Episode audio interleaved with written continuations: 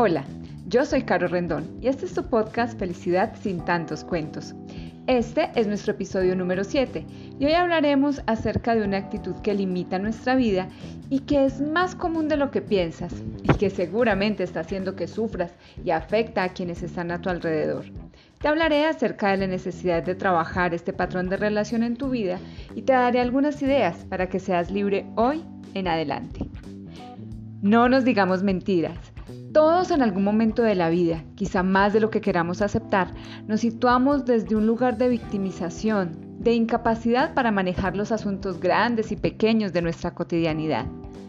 Esta forma de relacionarnos aparece cuando necesitamos tener satélites orbitando a nuestro alrededor para calmar el miedo que tenemos a la soledad y al ejercicio de nuestro poder personal que nos ayuden en demasía nos libra de la incomodidad que supone sacar lo mejor de nosotros mismos, de la dificultad de pensar en cómo movilizar nuestros recursos internos y usar nuestra creatividad y espíritu crítico a nuestro favor.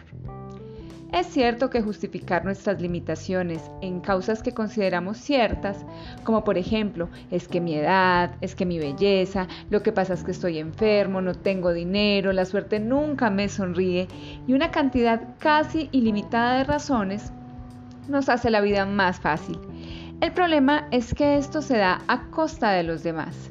Es una especie de abuso del amor y disposición que otros tienen para nosotros. Es algo así como entregar sin dar pelea y sin esfuerzo, la llave del tesoro más preciado que tenemos, nuestra libertad y poder personal.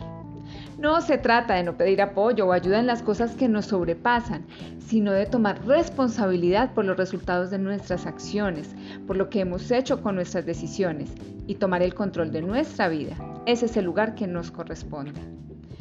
No es obligación de nadie cuidarte, sostenerte, hacer los deberes por ti y mucho menos ser tu escape más emocional.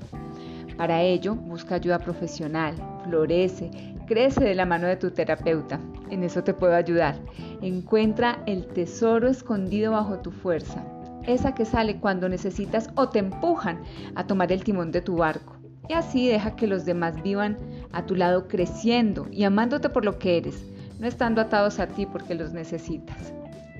Hoy te invito a que te hagas preguntas acerca de tu vida diaria, a que te des cuenta que muchas veces asumimos responsabilidades que no nos corresponden para poder decir, pobre de mí, es que me esfuerzo demasiado, tengo tantas cargas sobre mis hombros y nadie me lo agradece.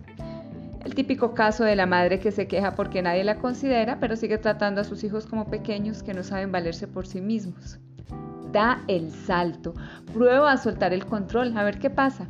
Investiga cómo sería vivir fuera del papel de víctima. Te sorprenderá el poder que vas a experimentar.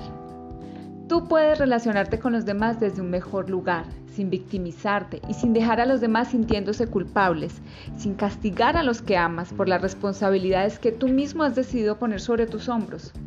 Si quieres, cuéntame en mis redes sociales si identificaste cuál es tu papel de víctima. Ingresa a www.carorrendon.com y aprende más.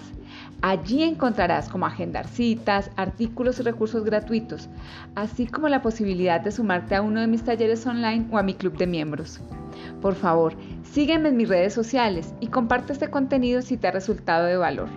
Puedes encontrarme en Instagram y Facebook como arroba caro y me despido recordándote que no importa cuánto te resistas, tu destino es florecer. Te abrazo.